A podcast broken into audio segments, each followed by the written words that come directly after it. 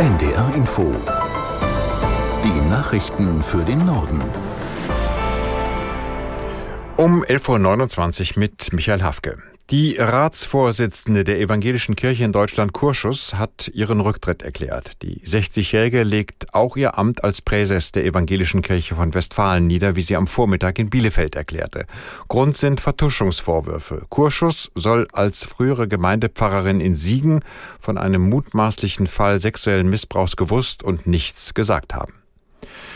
In Israel gibt es offenbar Anzeichen, dass die von der Hamas verschleppten Geiseln freikommen könnten. In der Nacht seien Kabinettsmitglieder der Regierung Netanyahu im Hauptquartier der israelischen Streitkräfte zu einer kurzfristig anberaumten Sitzung zusammengekommen, berichtet das Nachrichtenportal Times of Israel. Aus Tel Aviv Clemens Fehrenkotte. Anschließend habe das Büro des Premierministers bekannt gegeben, dass sich das sogenannte Kriegskabinett unter Führung Netanyahus am Abend mit Familienangehörigen der Geiseln treffen werde. Das Forum der betroffenen Familien habe enge Angehörige der Verschleppten informiert, dass es, Zitat, deutliche Fortschritte bei den Verhandlungen über einen Deal gebe, berichtete Aretz. Zuvor hatte eine jordanische Tageszeitung unter Berufung auf ungenannte Hamas-Quellen berichtet, dass es am Vormittag eine Kampfpause geben werde, um die Vereinbarung über die Freilassung israelischer Geiseln umzusetzen. Von israelischer Regierungsseite wurden diese Meldungen umgehend dementiert. Die israelische Armee veröffentlichte gestern Abend Videomaterial, das Aufnahmen einer Überwachungskamera im Schifferkrankenhaus von Gaza-Stadt am 7. Oktober zeige, dem Tag des verheerenden Terrorangriffs der Hamas. Drei Geiseln seien von Hamas-Entführern auf den Korridoren des Krankenhauses zu sehen. In Berlin haben die Beratungen über eine engere wirtschaftliche Zusammenarbeit zwischen Europa und Afrika begonnen. An der Konferenz Compact with Africa nehmen neben Bundeskanzler Scholz und EU-Kommissionspräsidentin von der Leyen zahlreiche afrikanische Staats- und Regierungschefs teil. Scholz sagte zum Auftakt, Afrika werde zur Lösung globaler Probleme in der Zukunft gebraucht. 2050 wird unser Nachbarkontinent 2,5 Milliarden Einwohner haben, fast viermal so viel wie Europa. Diese 2,5 Milliarden Frauen und Männer haben denselben Anspruch auf ein Leben in Wohlstand wie wir hierzulande. Verzicht zu predigen wird nicht funktionieren. Wir müssen zeigen, wie Wachstum, soziale und wirtschaftliche Entwicklung funktionieren können, ohne unser Klima und unsere Umwelt zu zerstören.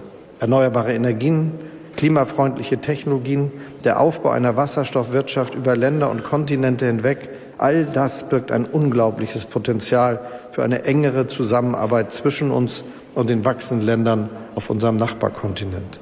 Bundeskanzler Scholz. In Jena hat ein Digitalgipfel begonnen. Dazu eingeladen hat die Bundesregierung. Caroline Wöhlert aus der Ender Nachrichtenredaktion erklärt, was im Mittelpunkt dieses Treffens steht. Ein ganz großes Thema beim Digitalgipfel in Jena ist künstliche Intelligenz. Es soll zum Beispiel darüber diskutiert werden, ob und wie KI die Verwaltung effizienter, schneller und bürgerfreundlicher machen kann. Es geht auch um die Frage, wie Deutschland KI fördern kann und welche Risiken eingeschränkt werden müssen. Außerdem soll darüber gesprochen werden, wie sich die Digitalisierung auf das Klima auswirkt und wie KI helfen kann, das Klima zu schützen. Insgesamt hinkt Deutschland beim Thema Digitalisierung im internationalen Vergleich seit Jahren hinterher. Zuletzt hatten der Digitalverband Bitkom und der Verband der Internetwirtschaft die Ampelkoalition aufgefordert, geplante Digitalisierungsprojekte schneller und konsequenter umzusetzen. In Hessen hat die Polizei einen mutmaßlichen Rechtsextremisten festgenommen, der einen Anschlag geplant haben soll. Laut Landeskriminalamt hatte der 18-Jährige in Online-Foren mehrfach damit gedroht, Menschen zu töten. Ermittler beschlagnahmten in der Wohnung des Mannes mehrere Waffen und Munition. Nach Angaben der Staatsanwaltschaft hat der 18-Jährige eine verfestigte, gewaltbereite, antisemitische und rechtsextremistische Grundeinstellung. Er sitzt inzwischen in Untersuchungshaft. Was der Beschuldigte genau plante, ist nicht bekannt. Die Bundesnetzagentur übt Kritik am deutschen Handynetz. Zum ersten Mal müssen sich deshalb die großen Netzbetreiber in Deutschland einem Bußgeldverfahren stellen. Aus der NDR Nachrichtenredaktion Laura Janke. Nach Ansicht der Bundesnetzagentur haben die Deutsche Telekom, Telefonica und Vodafone die sogenannten Versorgungsauflagen nicht rechtzeitig erfüllt. Konkret geht es dabei um 500 Funklöcher im 4G-Netz, die zum Jahreswechsel hätten verschwunden sein müssen. Die Mobilfunknetzbetreiber berufen sich darauf, dass es teilweise keine passenden Grundstücke gab, um Funkmasten aufzustellen. Wie teuer die Funklöcher für die Konzerne werden, ist noch unklar. Experten bewerten die Verfehlungen als eher gering und rechnen daher auch mit eher kleineren Bußen. Bußgeldern.